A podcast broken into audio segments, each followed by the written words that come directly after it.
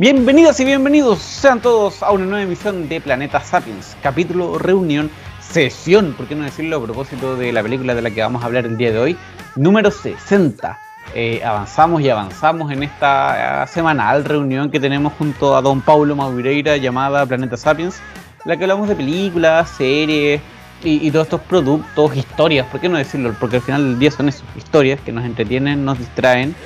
eh, y nos generan conversación por sobre todas las cosas. Les saluda Camilo Lorena Bravo y para hablar de los Ghostbusters, de los cazafantasmas, de los originales, los del año 84, me acompaña como siempre Don Paulo Maureira. Paulo, ¿qué tal? ¿Cómo estás Camilo? ¿Cómo están gente? Todas las personas que se están adentrando en esta nueva emisión del, como tú ya dijiste, semanal Planeta Sapiens. Y es cierto Camilo, hoy día vamos a hablar de una película que está enmarcada dentro de una franquicia que me llama mucho la atención y es algo que nosotros hemos conversado off the records, como se dice, de lo grande que es. Y es que realmente eh, Cazafantasmas, desde este logo tan particular, este fantasmita, este, este símbolo que lo está atravesando, eh, los personajes también que, que la componen, uno de una u otra manera tiene el concepto muy, muy, muy fresco. Y es una película que, como tú bien dijiste, también es del año 1984. Harto ha llovido desde la primera, desde aquella primera incursión de estos personajes, de estos carismáticos personajes al cine y, a mí personalmente, eh, y adentrándonos de forma súper rauda a la, a la, conversación sobre, sobre la película, eh, me crea mucha impresión, me crea mucho intriga a uno como espectador, en este caso hablo yo desde mi experiencia personal, el cómo un argumento tan naif, tan simplecito como son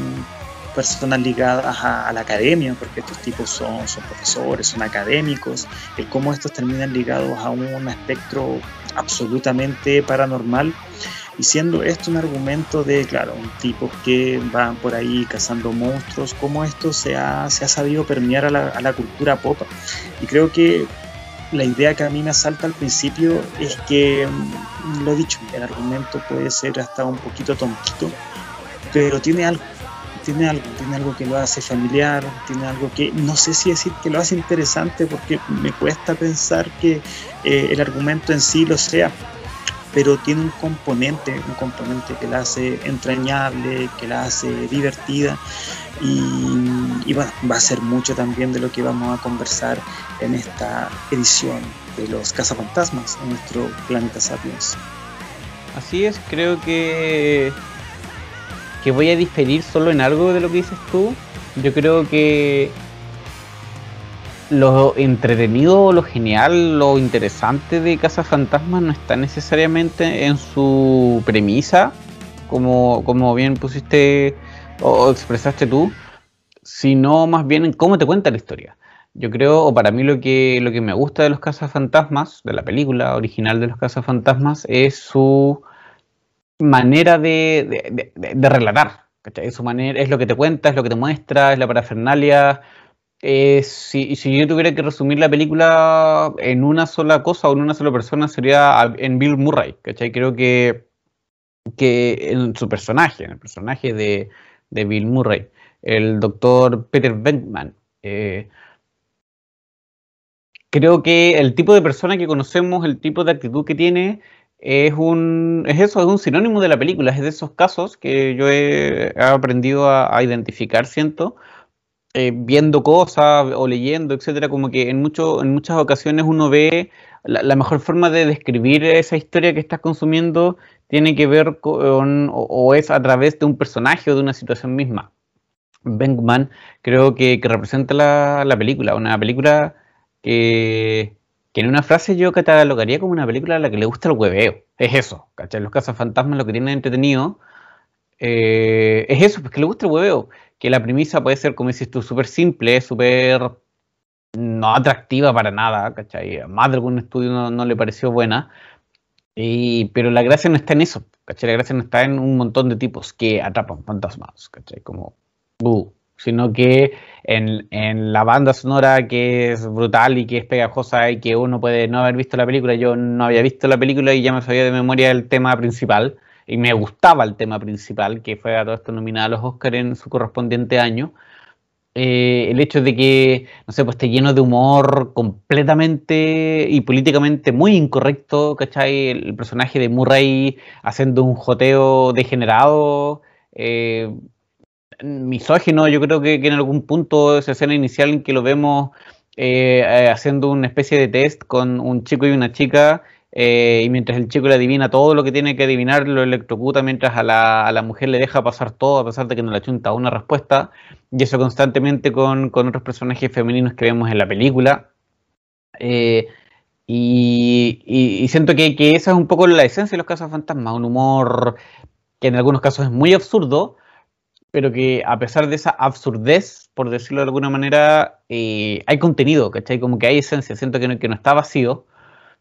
me recordó en alguna instancia, en algún punto Robocop, no por claramente temáticas, estilos y formas que son muy diferentes, pero sí me recordó en esto, ¿cachai? En, una, en algo que a simple vista parece muy superficial, muy por arriba,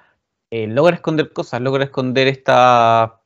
como esto de, del problema que genera la institucionalidad en distintos niveles, ¿cachai? En, ya sea la academia en algún punto, eh, como el Estado, cuando vemos que, se les persigue un poco por, porque no los entienden y porque sobre todo no quieren darles el amén a, las autoridades. Cuando la, el, el, puntapié inicial que tiene la, película, que es que estos doctores sean em,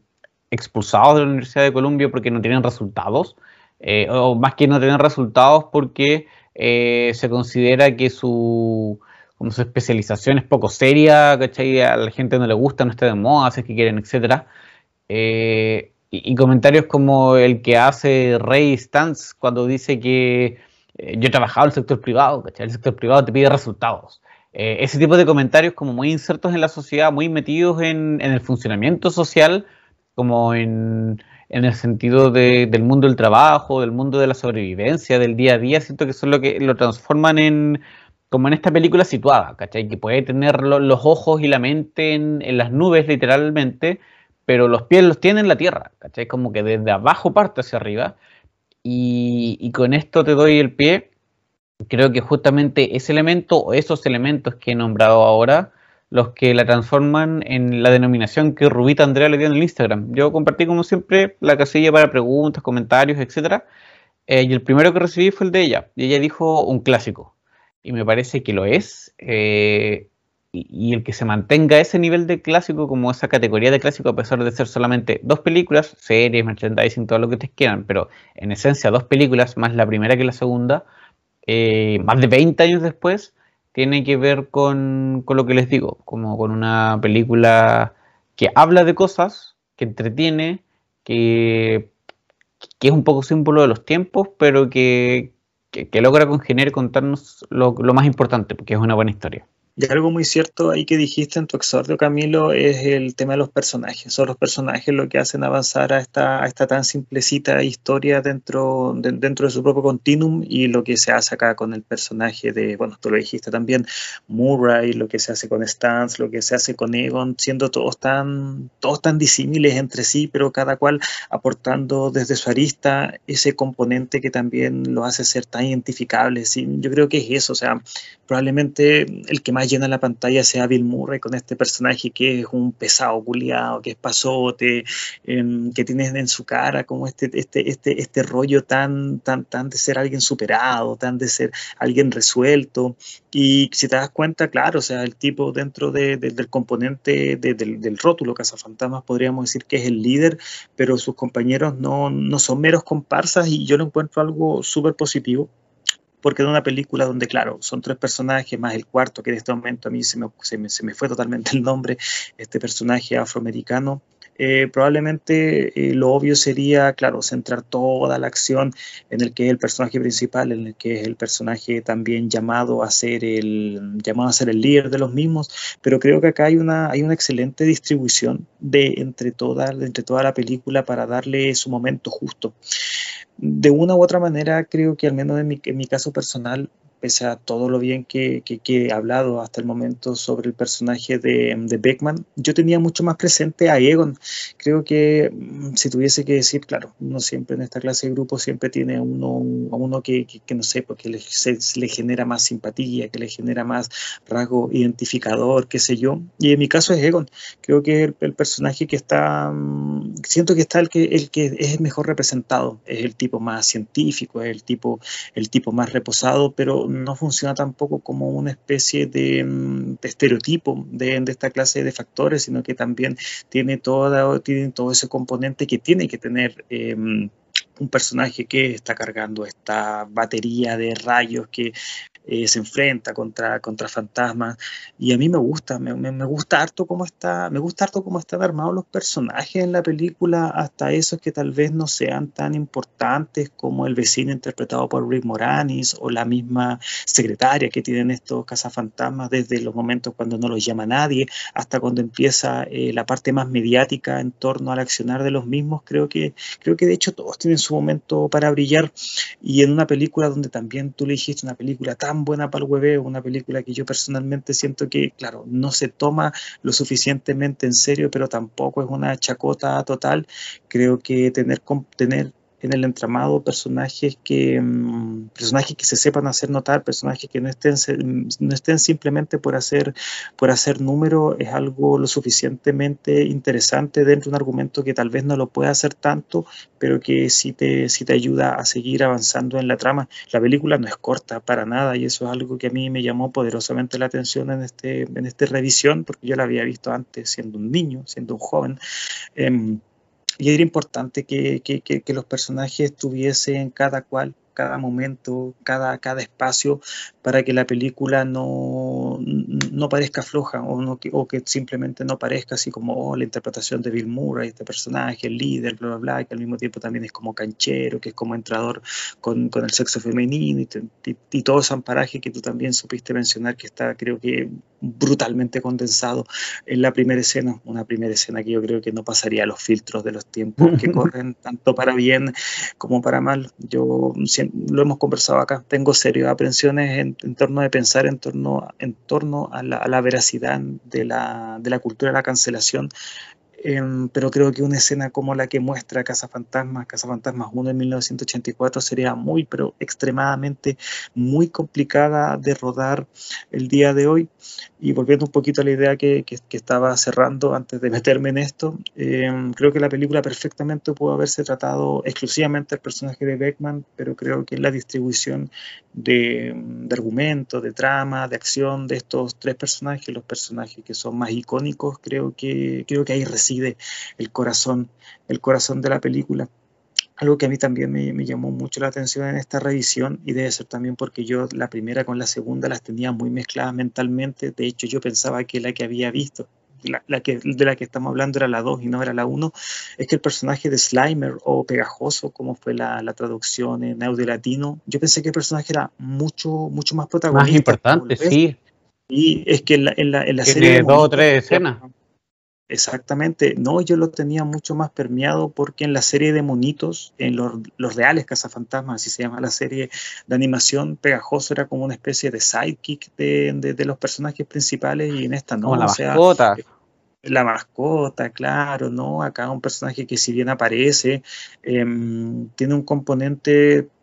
para nada relevante, para nada importante y de hecho creo yo que hasta su, su diseño eh, aporta más como a tener este, e, esta estética fantasmagórica, ayudar a estos componentes de terror que la película yo creo que tiene muy, muy, muy presentes y eso me llamó la atención que el personaje siga siendo algo tan característico de la saga en esta primera incursión en el cine haya sido relegado a un simple elemento sobre todo, pero sobre todo visual. Eh, sí, yo creo que, que tiene que ver con la mitología que se crea después ah, de, la película y de la historia, Como que la, distorsión un poco, todo el tema que, va ocurriendo, em, lo transforma en eso que, dices tú. Yo creo que una consideración no menor que tiene la película es el presupuesto y los efectos especiales de la época conversábamos con la compañera, yo la vi con ella la, la cinta, ella la había visto también, y no, comentábamos que, por ejemplo, el tema de, los efectos especiales no alcanzan a ser molestos, ¿cachai? Como el de pegajoso, que si me pregunta yo creo que está súper bien, súper bien logrado. Eh, nos molestan a pesar de ser evidentemente como anacrónicos para nuestros tiempos, ¿cachai? Creo que, que hay secuencias o situaciones que, en las que es muy evidente el, uso del, de lo digital, ¿cachai? De creaciones computacionales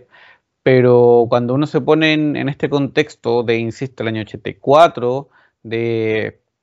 casi, no sé, 40 años atrás, eh, siento que, que, hicieron súper bien la pega. Yo estuve viendo también para repasar esto, y aprovecho de pasar el dato, em,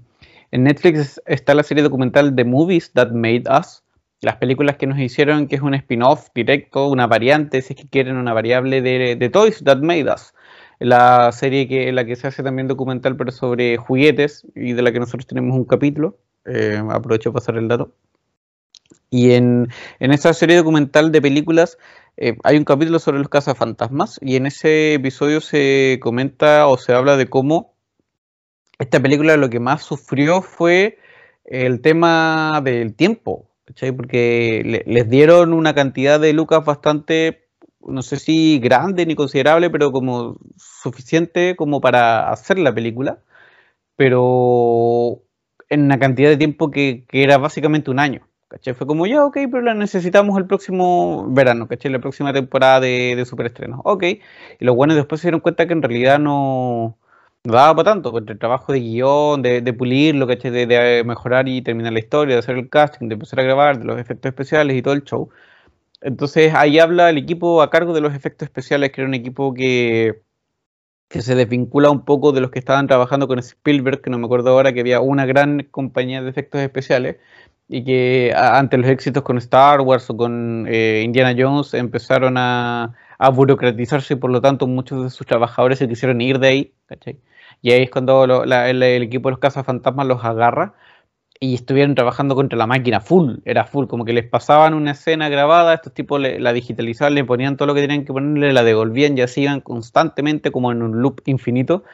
Entonces ellos decían que hubo muchas escenas que, que están en el corte final, que están en la película, que eran la primera toma, eran el primer intento de, de, hacer lo que saliera. Entonces, eh, pues, se notaba, pero siento que no alcanza a ser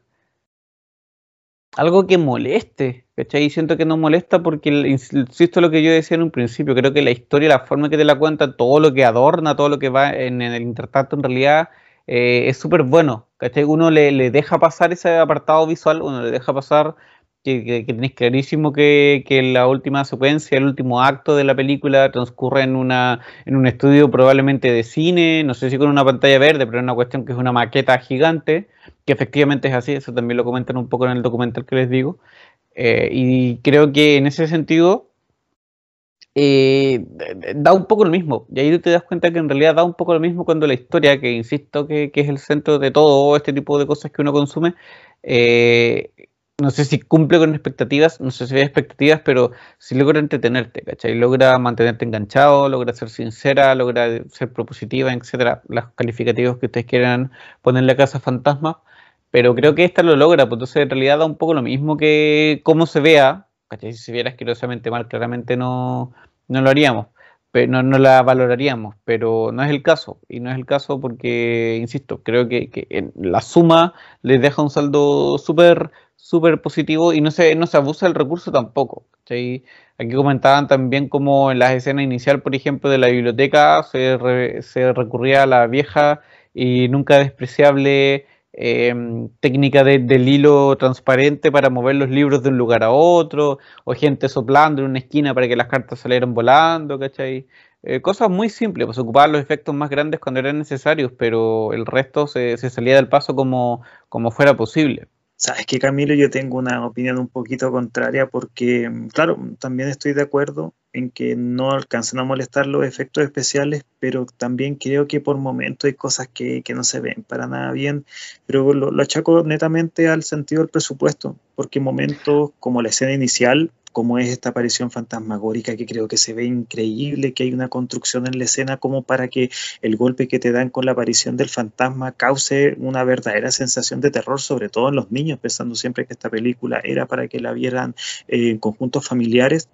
pero por otro lado, por ejemplo, esta reconversión de las gárgolas cuando se empiezan a mover, eh, sobre todo al nivel de proporciones, sobre todo al nivel de proporciones, creo que la animación está un poquito ahí, se, nota lo rudimentario, se nota... O sea, perdón, como para aclarar lo que dije, yo, o sea, entiendo que se ven y acepto que obviamente que se ven mal. El tema es que yo los dejo pasar porque el resto de la película me gusta mucho o me entretiene, entonces en realidad es como ya, sí sé que se mal, pero filo, no es tan terrible, ¿cachai? Como que le bajo un poco el, perfil o lo perdono por las otras cosas. Pero sí es evidente que hay cosas que no, que no, no funcionan. Y se lo achaco tantísimo al tema del presupuesto porque creo que el tercer acto, cuando ya aparecen los personajes eh, en un auténtico espacio que es absoluta fantasía, con detalles de ciencia ficción por un momento, sobre todo estético, em, hasta finalmente ese monstruo gigante azotando a la gran manzana que yo creo que de verdad se ve bien, o sea, se nota que es una maqueta. Eh, Marshmallow Man. Marshmallow Man, ese personaje que creo que es es la esencia de Casa Fantasma desde un punto de vista del cómo trascendió la franquicia hasta, hasta días de hoy. O sea, yo veo un Michelin, estas cuestiones que vienen en los autos, y pienso irrevocablemente en aquello, aunque no tengan absolutamente nada que ver, pero son esos golpes de mm, son esos golpes visuales que a uno como espectador se le queda de una u otra manera. Y esa escena donde se nota que una, una parte de la acción pasa en un espacio y otra parte de la acción, que es la de los personajes reales que, que transcurre en otro y que siendo el año que es, me refiero a la década de los 80, 1984, siendo más específico, que, que se vea bien, que sea funcional para también la, la trama, es de esos es de esos triunfos que creo que tiene la película, sobre todo desde un punto de vista técnico y sobre todo desde un punto de vista cuando la película tampoco tenía un tremendo presupuesto de blockbuster, o sea, la película estaba hecha para que le fuese bien, pero tampoco había un, alarde presupuestario, un, alarde en torno al tema del dinero como para, los resultados que creo que, se alcanzaron, porque sí, o sea, yo mantengo el tema de que a mí no me gusta cómo se ve el tema de la gárgola, en las proporciones creo que se le van un poquito a la chucha, sobre todo el movimiento, sí, en la escena sobre todo del hotel, cuando el personaje de Rick Moranis sale, sale, sale, sale corriendo despavorido y cuando el personaje, la gárgola está animada, lo, sale persiguiendo y todo eso, no, a mí no, eh, creo que no, ahí, ahí se le nota, ahí se le nota lo, bajito en torno al, tema, al, tema de la animación, pero más allá de eso y más allá de que es, es una escena puntual, una escena que ya sí, no, funciona dentro de la película, pero, pero creo que ahí están como el, el apartado tal vez más tal vez más bajo, tal vez donde se pudo haber hecho otra cosa, pero tomando la película como un todo, tomando la película como un constructo donde la gran mayoría de cosas yo creo que se ven bien. O sea, la escena, por ejemplo, cuando el personaje de la Teniente Ripley, el personaje femenino interpretado por Sigourney Weaver, abre em, el refrigerador y se crea toda esa sensación que también yo creo que es de terror, de terror puro, y se ve bien, se ve bien, creo que hay, hay, hay, hay, rasgos estéticos, lo insisto, muy, muy, muy de terror y que la película, aún teniendo este rótulo de, de, película familiar, de blockbuster, creo que se acopla bastante bien. Y eso también creo yo que es un, es un punto alto al cual alcanza, alcanza, llega a alcanzar la película y transcurre que en los primeros 15, 20 minutos, entonces creo que hay, hay cosas que realmente están, tan muy, están muy bien construidas, creo que son elementos técnicos que alimentan positivamente a la construcción y sobre todo a la mixtura de, mm, a la mixtura de géneros que trae consigo Cazafantasmas. Y, y, que creo que si la película al final termina trascendiendo tanto, pero tanto tiempo, crea de una u otra manera una franquicia con un nombre tan potente que nos acompaña de una u otra manera hasta el día de hoy, es que muchas cosas se, se hicieron bien y, y, muchas de esas cosas están contenidas en estas escenas que hemos conversado en estos precisos momentos. Me gusta cuando dicen lo de la mixtura de géneros, porque es algo que no había considerado así como explícitamente, pero que ahora que lo nombras, claro, pues está súper a la vista. Creo que eso es otra cosa que, que, está ahí, que la cinta de los cazafantasmas tiene la gracia de que te puede enganchar por distintos lados. Claramente no es una película de terror, claramente no es una película de terror,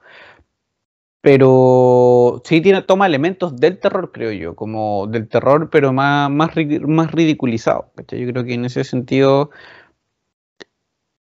no sé si la esencia, pero la carta que se juega tiene que ver con eso, con, con darle esa identidad, por la identidad de una,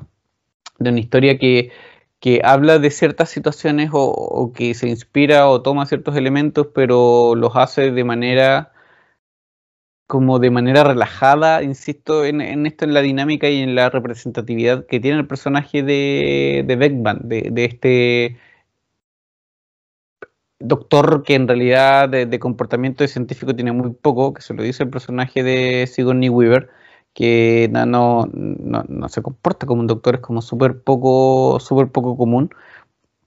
Y en ese sentido, esa es la esencia de la película, pues es como el, trabajo que, se hace constantemente con ella. Para mí, lo, más entretenido que tiene la película, o lo más destacable, tiene que ver con, con, lo que les decía, con eso y con lo que les decía, con esta sensación de que, de que al momento de verla uno no sabe muy bien con qué encontrarse cuando uno lo ve por primera vez. Yo la vi por primera vez hace, hace unos años. No, no muchos años atrás. Y recuerdo que mi sensación fue de satisfacción por una parte, pero de una satisfacción que no es como explosiva, Que no se genera a partir como de bajar de un, de un orgasmo, de, una exaltación, ¿cachai? Como de algo que sea muy alto y que de repente te soltó, sino que es una satisfacción del estilo como, oye, ¿sabes? Igual, qué rico, ¿cachai? Como que tuve buenos momentos, me gusta que la película tiene la estructura clásica básica de cualquier historia, pero en términos de, su argumento y de lo que va ocurriendo es bastante rápida, ¿cachai? Creo que uno tal vez extraña un poco, un poco eso, el que no te planteen en la cara la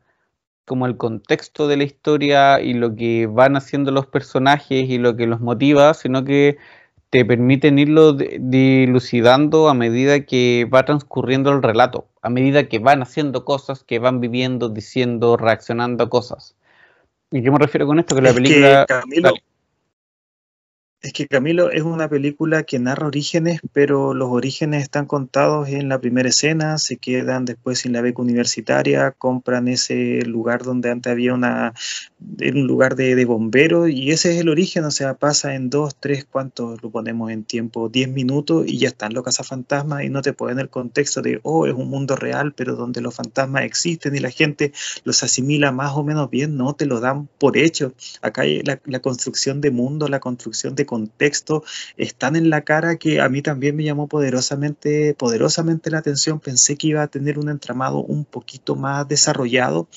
pero esa sucesión de acontecimientos de forma tan rauda creo que finalmente termina repercutiendo positivamente en que tengamos a los personajes haciendo lo que hacen los cazafantasmas durante el primer tercio de la película y bueno, cuando se dan la, cuando se consiguen las situaciones de forma tan rauda en un blockbuster creo que siempre siempre son saldos positivos pero es cierto es absolutamente cierto lo que tú acabas de decir y es algo que a mí se me había quedado de decir. Sí porque si le das la vuelta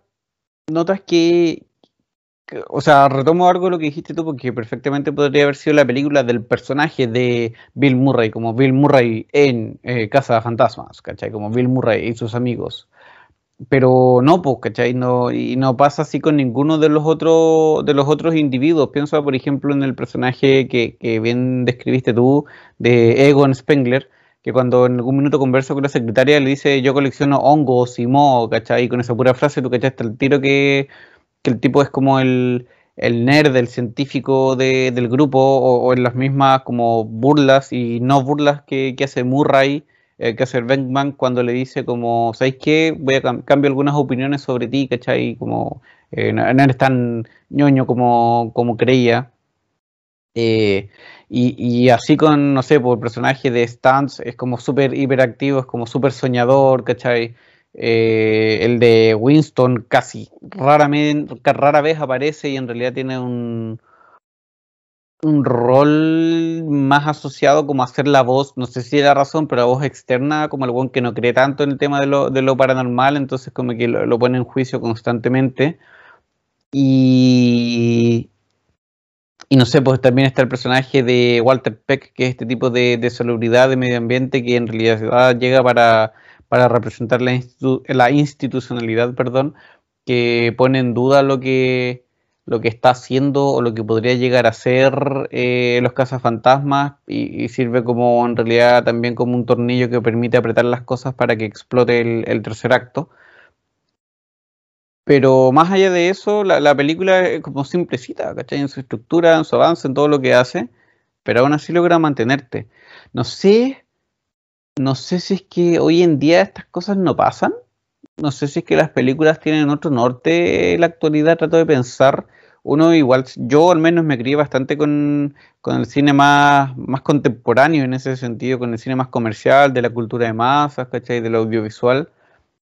Todo el cine, o mucha parte del cine es audiovisual, pero de, este último que, explota mucho esa área. Me refiero entonces, no sé si es que eh, en las películas actuales uno está más acostumbrado a que la introducción sea más larga, al que, al que el primer acto sea mucho más, no sé, extenso, en algún punto hasta eh, ciertamente engorroso, algo aburrido, versus lo que vemos acá, porque como bien dices tú, es como, ok, eh, hagamos la weá, piden un crédito en el banco, lo que se preocupan de hacer es como ciertas bases establecértelas, ¿cachai? Como de dónde van a sacar la plata, eh, que, que genera un poco que empiecen a hacer esto, dónde, cómo consiguen el auto, consiguen la secretaria, consiguen esto, va a funcionar como una empresa, va a funcionar como un negocio, va a funcionar como un, grupo de amigos, van a ser superhéroes, van a ser, ¿qué son? ¿Cachai? Eh, te dejan eso súper claro, un caso X como para que vayan resolviendo mientras el más grande se va desarrollando, va, va juntándose. Eh, ciertos personajes que más adelante van a hacer algo, van a significar algo en la historia y, listo, ¿cachai? Y vamos, y van ocurriendo cosas y entre medio de ese ocurrir cosas vamos como, no sé si haciendo crítica social, pero hablando de ciertos temas sociales, pero es eso, es como dos cucharadas y la papa. Siento que, insisto, no sé si eso ya no se da, no sé si es que eso se, agotó por, algún, por alguna razón, no sé si, si es propio de los tiempos, pero me, me gusta esa tendencia, ¿cachai? Me gusta eso de, o sea, tendencia que en algún minuto existió me gusta que cuando uno ve películas de ciertas décadas, como la de los 80, se encuentra con esto, se encuentra con, por una parte, con una no sobreexplicación y por otra con una sinceridad, ¿por qué no decirlo? Como con una honestidad con lo que se quiere contar y no caer en esto que uno hace, y aquí me, me retiro completamente de las películas, sino que como en la vida en general, social, humana, eh, como de sobreexplicar por el miedo entre la vergüenza eh, o, la inseguridad de, en uno mismo, lo que estás proponiendo. Cuando uno está seguro de algo, cuando no, no tienes dudas, como que llegáis y lo contáis, y si la gente reacciona mal, ¿cachai? O se burlan o lo que sea, como que te da un poco lo mismo cuando estáis, insisto, seguro de en Casa Fantasmas ocurre eso, como que no hay una necesidad de decir como, no, esto es importante, ¿cachai? Como esto es trascendente. O no, esto es una comedia, reámonos todos, ¿cachai? No, tampoco, sino que en realidad es como, bueno, esto, esto, soy, esto somos, ¿cachai? El equipo de, los Casa Fantasmas. Eh, y, siento como mucha libertad eh, al momento de contarte esa historia, con, todos los matices, con todo el tipo de humor, con todas las interpretaciones, con, todos los detalles, con todo lo que tiene eh, siento que anda súper bien, pero es súper sincera y ese es su principal eh, es, su principal factor y es lo que más extraña del, del cine de hoy en día, que se crea, o al menos del cine comercial, del cine blockbuster, como fueron Casas Fantasmas, que se hace hoy en día es que la rapidez con la cual la película hace avanzar la trama es apabullante, es apabullante y, tiene un ritmo que, como, como, lo dije en la intervención que, recién tuve sobre lo que tú estabas diciendo, eh, ayuda positivamente a que la película durante su primer tercio ya veamos haciendo los personajes a lo que estaban llamados a hacer desde que uno lee el rótulo de, la película. Y es claro, o sea, yo igual lo veo como una especie de señal de los tiempos, un señal de los tiempos de la, de la década donde se enmarca en la película. Y también creo que la película toma ese mm, toma esa forma de contarse porque si no iba a ser pero demasiado engorroso hacer transitar a los personajes dentro de un universo donde tuviesen que explicar eh, las repercusiones de la gente en torno a la aparición de fantasmas. Y acá creo que esa liviandad con la que tú con la que tú hablabas es también el, el sello el contexto y el espacio donde estos personajes se, se mueven. Y, y, yo creo que tal vez es, la, es la decisión más fácil, es la decisión más simple, es la decisión con la cual eh, los productores se debieron casar cuando se dieron cuenta que lo que tenían en mano, claro, era una película de corte familiar, pero que también tenía ciertos detalles de terror, que también bebían por momentos, por momentos muy, muy, muy escuetos de ciencia ficción, pero por sobre todo fantasía. Y y esto que a mucha gente tal vez la pueda sacar de la película, que es que eh, tengan que cancelar demasiado la suspensión de la credibilidad para que los elementos de la película les calcen como un puzzle. Yo creo que, mm, yo creo que se alimentan de, de, este rasgo que yo creo que hemos mantenido los dos caminos en la conversación, es que Cazafantasmas no es una película seria, no es una película que, que quiera marcar algún tipo de pauta en torno al universo, al universo de las personas que la vemos, me refiero al, al, al universo real, y por sobre todo se mira a sí misma, no sé si decir como una parodia, pero sí como una película donde los elementos que están puestos sobre la mesa no son ni, no están sacralizados, pero del mismo modo tampoco siento que se burlen de ello y, creo que esa sensación de tampoco poder interpretar tan, tan, tan, tan bien al film es lo que la vuelve, insisto, algo tan entrañable, algo que se ha sabido arraigar positivamente, positivamente en, el, en la cultura, en la, en la cultura popular, en la cultura de masas. Em, lo pienso sobre todo en el sentido de que mm, si es que la película hubiese tenido, por ejemplo, un acto en el guion donde em, se intentara eh, mostrarse, intentar narrar, se intentara hasta de alguna u otra manera analizar el contexto donde ya un mundo real, donde personas que tienen estos trajes tan característicos, que tienen estas pistolas que rayan, que, que, que, tiran estos láseres, em, y se intentara dar una explicación a todo eso, puta, perfectamente podría estar pero hubiese tomado minutaje que, creo que al mismo tiempo no le corresponde a una película que simplemente tiene como,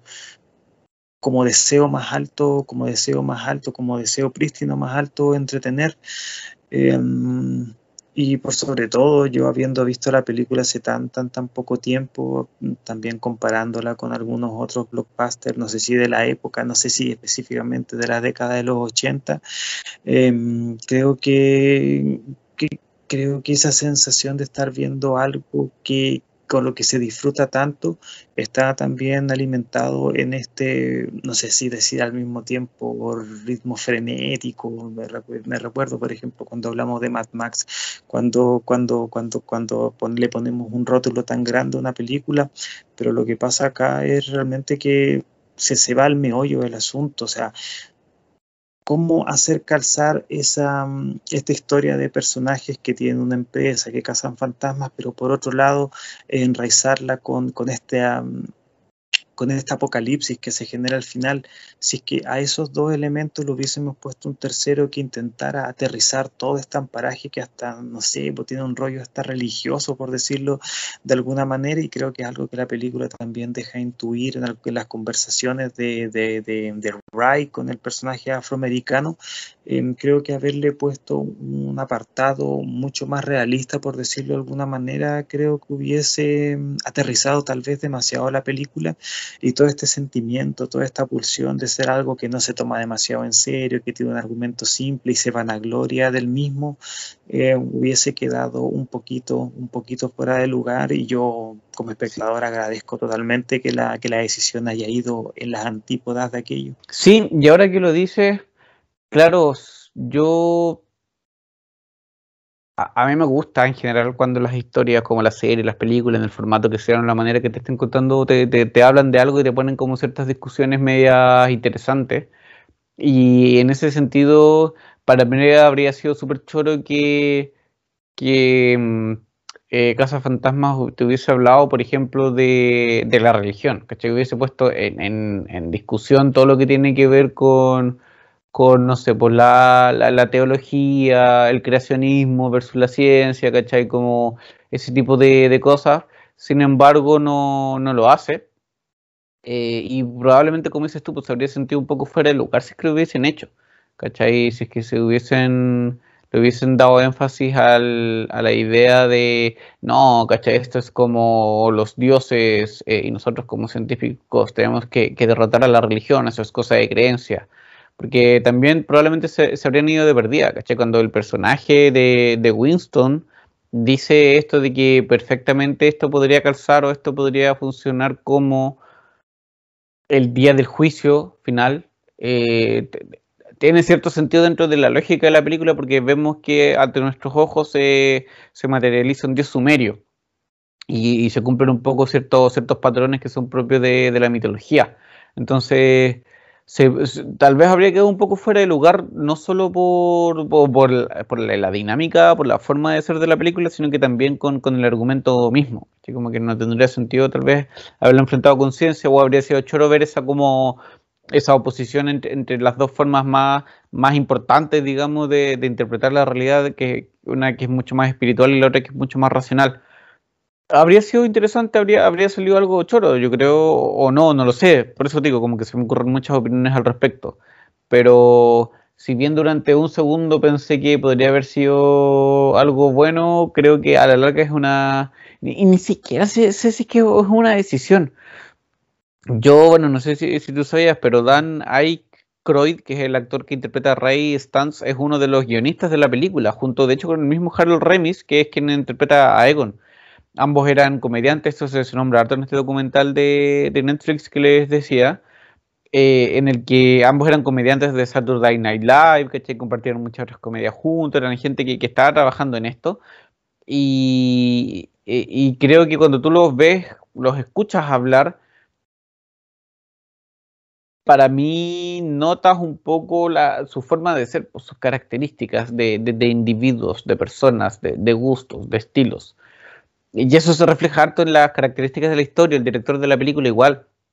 tiene este como aura bastante, no sé si cómico, pero de persona con un humor particular, con una forma particular de desempeñarse, de pensar, de actuar. Eh, y eso está reflejado por toda la película, insisto la, la, batalla final, sé que quieren la escena, la, la real gran escena final del Marshmallow Man, ¿cachai? Esta, esta cosa que es tierna, pero que es gigante, que tú lo veís, ¿cachai? Como con monstruo y de repente cuando pone cara enojado y es como un, niño, un bebé gigante enojado, ¿cachai? Te cagáis de la risa. O cuando el personaje de Murray dice, no, es un marino, probablemente tengamos que entregarle a una mujer y el se, se va a desaparecer y se va a despreocupar de nosotros. Eh, son hilarantes, pues, ¿cachai? Parta, eh, la, irreverencia, la, la, soltura con la que con la que se desempeña la película, yo creo que, habla mucho de la época, habla mucho de un estilo, de una forma de ser y de contar historias y de, respirar un poco la, época de los 80. Y, no sé si habría funcionado de otra manera. Y creo que ese, no sé si habría funcionado de, esa de otra manera, nos lleva a, lo que viene después con los casos fantasmas. Pero no sé si tú quieres decir algo al respecto antes de que nos metamos en el presente de, de lo mismo. Es que Camilo tocaste el tema de la irreverencia de la película y eso es algo que mm, a uno como un espectador que que sabe en el momento en el que estamos, donde sabe que hay tantas aprensiones sobre cierta clase de contenido en las películas y te das cuenta que esto no, no hubiese pasado el filtro absolutamente de ninguna manera, sobre todo porque estamos ante una película de clasificación para todo espectador, todo espectador, y acá hay escenas sexuales, pero siempre de chiste, siempre de broma. O sea, está la, escena de la ensoñación, la ensoñación que tiene Ray, eh, donde un, un, ser etéreo, un fantasma, le hace sexo oral y que está contado aparte como un chiste, no, no está contado como algo relevante, está contado como siempre desde la amparaje de la, de la fantasía, por decirlo de alguna manera, como estos tipos o cuando, cuando el personaje de Murray eh, entra a la habitación de, de ¿cómo es que se llama? Se me va siempre el nombre de Sigourney Weaver, eh, Dana Barrett, eh, y ella le dice, no, ahí no ha ocurrido nada. Y él le dice como, oh, un crimen. ¿Cachai? Como una weá que, ya ni siquiera es joteo, pues bueno, es como, eh, eh, si que no es acoso, pega en el palo. Yo tengo ahí una, a ver, yo creo que la, ahí la, la, la, tensión, la tensión sexual que tienen ambos personajes juega en el sentido de que las las palabras de Murray son siempre, no sé si decir que son cómplices, pero se, da el juego. Si a mí el personaje de Murray lo, considero más eh, misógino, como tú dijiste, por ejemplo, en la primera escena de la película, que además es la primera escena de la película, es lo primero que conocemos del tipo y vemos que él en su posición de académico está intentando aprovecharse además de una chica que es evidentemente menor y ese aprovechamiento ni siquiera es ni siquiera es em, explícito para la otra persona, no, se, se crea como esta sensación, como esta fantasía en torno eh, el profesor con la alumna y que le ocupa cierto grado de privilegio para acceder a otra clase de cosas y días de hoy eso estaría pero absolutamente absolutamente cancelado. Em, pero yo creo que todo lo otro todo lo otro está más o menos justificado. Creo que ahí la tensión sexual que tiene eh, ambos personajes, me refiero a Murray con, con Weaver, creo que tiene, algún tipo de lógica dentro de lo que se está contando en la película, pero claro, o sea, también puedan haber una visión donde encuentren que el tipo evidentemente puta, es una especie de depredador, por decirlo de, de alguna manera pero creo que en una película donde, donde se siente tanto ese halo de comedia, donde se siente tanto ese halo de situaciones que intentan hacer reír, el mismo tema de que el vecino perdedor tenga un gusto tan, tan, tan explícito por, por la vecina y este no lo pesque, claro, eso es, que es como mucho más eh, estereotipado, por decirlo de alguna manera, pero cuando el personaje de, de Anna Barris se transforma en este más bien cuando la posee el demonio sumerio y es un demonio lascivo, es un demonio que eh, siempre está, o, que expresa más bien siempre esta, esta, esta, pulsión erótica y cuando ya lo podemos decir que lo, que, lo secuestra al vecino y están, no sé, ciertas, ciertas partes abajo, puta, se sigue alimentando todo ese, mm, se sigue alimentando toda esa sensación, yo creo, de comedia, pero ya no picaresca, sino que es algo que está hecho para que los adultos que acompañaron a sus hijos a ver esta película le, le, le, genere esas le genere esos momentos que evidentemente están hechos para la risa, la risa que en los 80 era de una forma, tenían ciertas bases y que bueno, con, con el tiempo hay cosas que, que tal vez no, no han envejecido, no han envejecido tan bien. No me refiero al nivel de la comedia, sino sobre todo en el aspecto de la moral y no es que la película sea tampoco comedia negra, ni que sea un examen, no sé, de sarcasmo, ni que esta crítica social que tú también dijiste que tiene el film sea algo tan, pero tan incisivo, pero sea de que lo tiene, lo tiene creo que esta clase de escenas que nosotros hemos comentado a, cierta, a cierto grupo de personas tal vez le pueda hacer mucho más ruido que a otras, pero a mí como espectador, como espectador casual, como una persona que también entiende que estas representaciones audiovisuales responden a cierta, a cierta época, donde ciertas cosas eran mucho más eh, propensas, estaban mucho más presentes para hacer reír y puta, lo entiendo también como un hijo del momento en el que, en el que se gestan pero claro, o sea, em, verlo desde la óptica del 2021 hasta ese momento, puta, igual son, son, son momentos que, claro, para una película de todo espectador se sienten absolutamente, pero absolutamente fuera de lugar. A propósito de Hijos de, su tiempo, que parece un nombre de canción de Mago de Oz, em, en 2016 se estrena una nueva versión de Los Cazafantasmas. Yo no la he visto, fue muy polémica. Eh, ¿Tú la viste, Pablo? ¿Qué, puedes conectar? ¿Qué pasó ahí? ¿Cómo es? ¿Qué nos puedes contar un poco de, esa película? Sabes que ese film es absolutamente vilipendiado, fue un, también un tremendo eh, fracaso en taquilla es que yo siento que es el rótulo de Cazafantasmas también está tan arraigado a la nostalgia con cierto, con cierto grupo que tal vez que son el fandom más grande que interpreta que la cosa tiene que ser de cierta, de cierta manera. Pero la película, sabes que no es mala, o sea, puta, yo la entiendo como una película de verano, una película como para pasar el rato, eh, independiente que tal vez el humor no sea todo lo fino, no sea tampoco todo lo gracioso que tenga que ser un film con, que, que, se marque dentro de la característica de, del humor, creo que tampoco está mal, Creo que los personajes, en este caso las casas fantasmas, también tan, tan, tan bien representadas. Puede ser que por ahí eh, personajes como Melissa McCarthy, que está mucho más ligada a lo que es el stand-up, eh, no cumpla con los cánones de lo que se espera que sea el líder de esta, de esta agrupación, pero la película no, no, no está mal para nada, o sea, tampoco la gran weá, o sea, una película para ver una vez, puta, después o sea, como de esas películas que si ves está bien, pero también si te la pierdes, no te estás, no, no, no, es que te estés excluyendo de una conversación demasiado interesante. Creo que tal vez la, la crítica más eh, descarnada de la película estuvo porque un cierto grupo de personas puedan entender que una película que eh, se se constituye dentro de lo que es este, mm, este panorama en torno al feminismo y que claro, o sea, la película tiene, tiene, tiene esa reivindicación, pero de ahí achacarle todos sus problemas a ello, puta, no, no creo yo personalmente que sea, que sea lo más relevante. Por ahí también se habló que mm, el personaje de Crims Ensworth, que es este eh, secretario un poco distraído y que también juega con todo lo, todo lo atractivo que es Crims Ensworth, yo creo que no, hay que ser homosexual para decirlo lo, lo ridículamente hermoso que es ese tipo, Thor del MCU, em, y que claro, porque juegan con el tema de que es tontito, que es distraído, que al mismo tiempo el tipo, puta, es ultra, ultra bello, pero puta, son, son, son elementos que la película puede tener como no, pero tampoco siento que sea em, la garantía total o que sea exclusivamente lo único a lo cual se le puede achacar, o sea, uno puede encontrar que eso es atingente a la película como no, pero, pero tampoco creo que eso sea,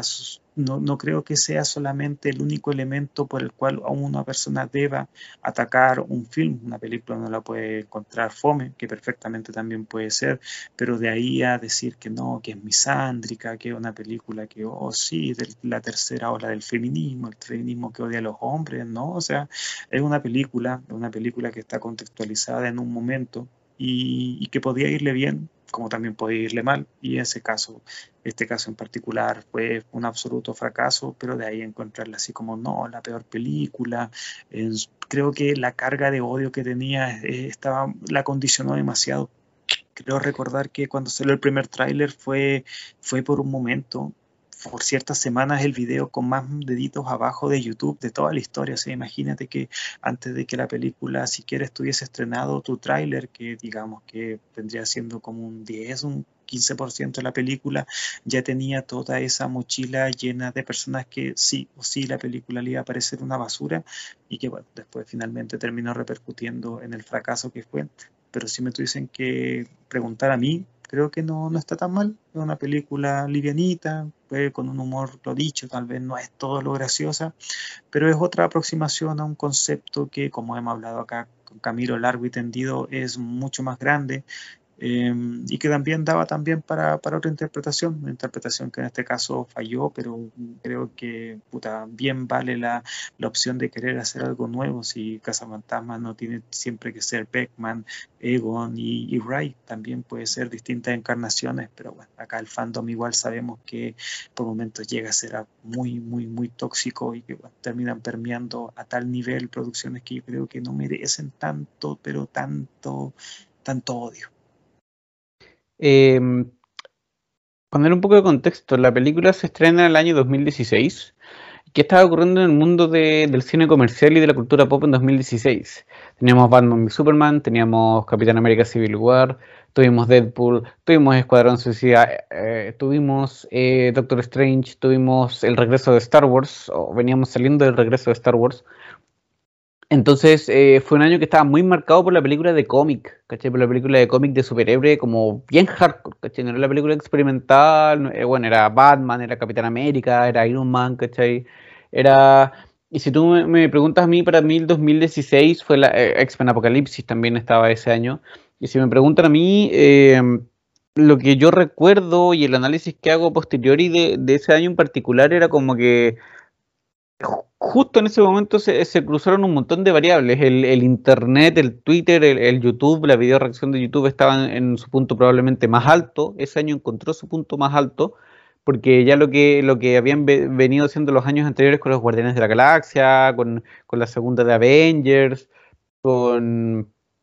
con, no sé, con, algunas películas de X-Men por ahí, eh, había sido un poco la premisa, el preámbulo, se estaba creando ambientes, se estaba como habituando a la gente a, este tipo de, de contenido y esta forma de consumir la cultura pop.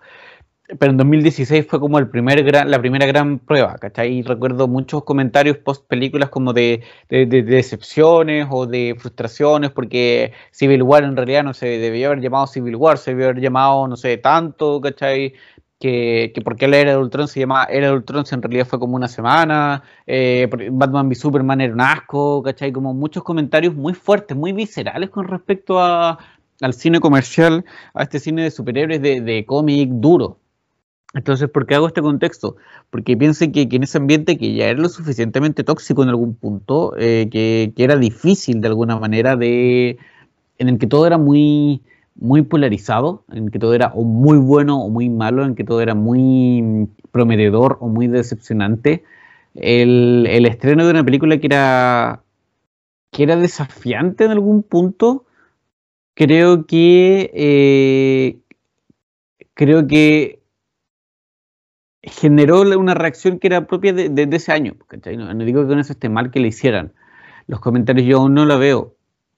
y, la verdad es que los comentarios que yo he recibido, ya sea recibido entre comillas, como leyendo gente o escuchando comentarios de, cine, lo que tú acabas de decir, es que en general la película per se no es mala, no es buena tampoco, probablemente no es tan buena como la primera, pero no es una mala película, ¿cachai? No es una película, no es la película asquerosa que que, estas personas, ¿cachai? Que como que esta masa de, internet, que este enjambre de internet de personas que, que la adaptación del cómic, que, que la weá es para hombres, que la weá, que, que, el canon, que la tradición, que como weón soy el nerd que fui, eh, que sufrió de bullying toda su vida, entonces ahora yo digo cómo son las weas, ¿cachai? Y ahora yo mando. Eh, que, ese, que, ese, tipo de, individuos, de personas o de masas, ¿cachai? Porque no sé a nivel de individuos es que funcionaba así. Eh, generó, pues, ¿cachai? No, se trataba de eso, pero probablemente llegó en el año equivocado. Probablemente este año la película no habría recibido una mala, una mala respuesta, eh, o, no, tan mala como la que recibió en ese momento.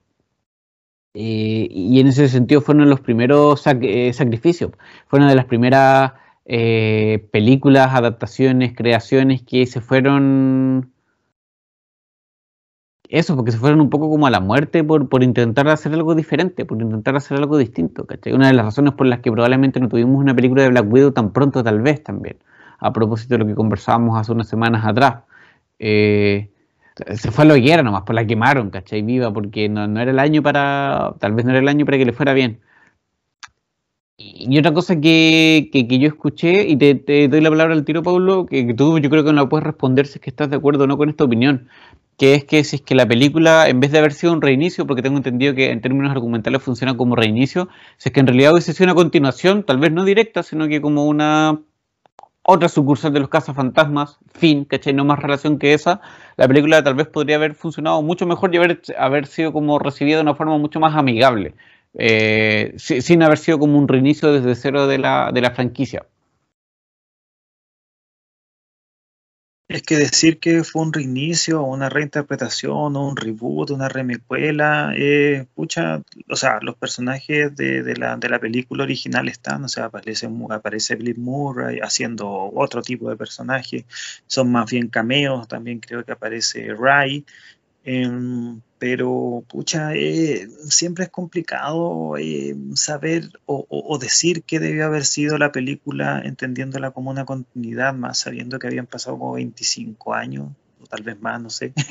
eh, de la primera, de, la primera, de la primera Casa Fantasma, pero yo voy más al sentido de que le fue tan mal esta película, pero tan, tan, tan mala la película, recibió tanto por todos lados, que el estudio da marcha atrás al proyecto de la secuela, la secuela que más encima estaba eh, anunciada en una eh, escena post-crédito que tuvo esta Casa Fantasma del 2016, y da tanto pie atrás que terminas, termina generando una secuela de la segunda película, o sea, ya se rinden ante los fans, los fans que querían a sus casas fantasmas, que tuviesen la continuación con el canon y todas estas weas que uno le dan, le dan, le dan, y que uno más encima, Camilo, que estamos tan metidos en el, tema del cine de superhéroes, de las cosas con las cuales más te marean la perdiz. Y imagínate, o sea, fue, fue, fue tanta esa presión fue tanto ese fulgor de que no, tienen que volver los clásicos y toda esa wea, un proyecto que, claro, intentaba darle un brío nuevo a una franquicia que no vamos a decir que está muerta ni nada, porque creo que esa Casa Fantasma se vende sola. Eh, pero sí al nivel de que todo eso que se estaba gestando con una nueva perspectiva de una franquicia que ya era conocida, termina volviendo al, a, no sé, pues termina volviendo dos escalones, y no me refiero a calidad, sino que me refiero a que em,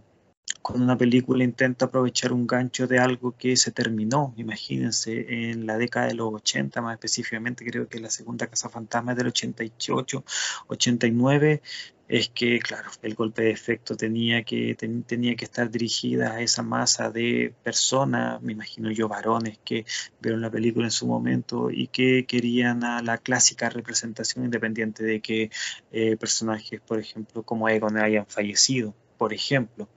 Pero, pero nada, o sea, yo creo que también es una forma de, aproximarnos a lo que son las películas ahora, donde el, el, termómetro de Twitter, el termómetro de los deditos arriba, el dedito, el dedito abajo, termina repercutiendo hasta las decisiones que tienen que ver más con eh, la plana tanto ejecutiva como de creación. Y bueno, la película, la, nueva Casa Fantasma, que es la, secuela que les decía de la segunda, ya es una realidad, o sea, se estrena en muy, muy, muy poco tiempo. Y hay que ver también qué, qué, pasa con eso. Eh, lo hablamos nosotros, Camilo, antes de conversar esta, antes de empezar esta conversación, y es como una especie de Stranger Things la weá. Y el trailer, el trailer de fantasmas y yo creo que es la única forma también de, mm, abordar una, franquicia como Fantasmas, mirarla desde el revisionismo, mirarla desde la nostalgia y bueno, también eso es lo que apela ese fandom duro que yo creo que tiene esta franquicia en su totalidad. Sí, yo vi el, el tráiler y vi el que salió hace un tiempo atrás em, y la verdad es que me gusta la, la idea, siento que... A ver, es que siento que es un... Mm, tal vez me agrada más, no sé en qué terreno me voy a meter acá, pero la impresión que me quedó en su momento, habiendo visto los trailers de la, versión femenina de las Casas Fantasmas, digamos, que la que no resulta en el 2016, siento que esta es mucho menos confrontacional.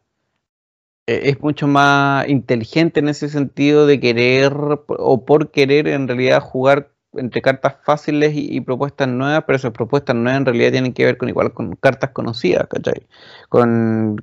con, el hecho mismo de, agarrarte al, protagonista de Stranger Things, ¿cachai? Que ya agarra una cantidad de gente, ya tiene como una obra distinta, tiene otra musicalidad distinta, eh, versus la otra que trató de ser como una versión moderna de la película antigua. Eh, no sé, creo que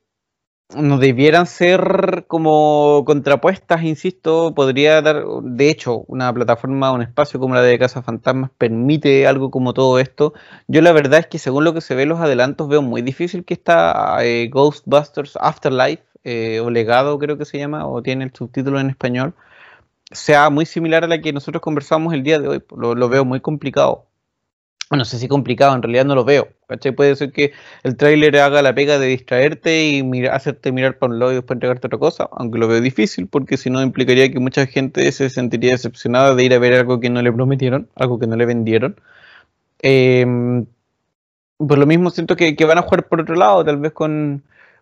algo más cercano a IT, pero no tan terrorífico. Eh, eh, seguramente tener eh, secuencias mucho más, relacionadas a la acción. al final aparece cierta alusión a, que podamos ver algunos de los cazafantasmas originales apareciendo,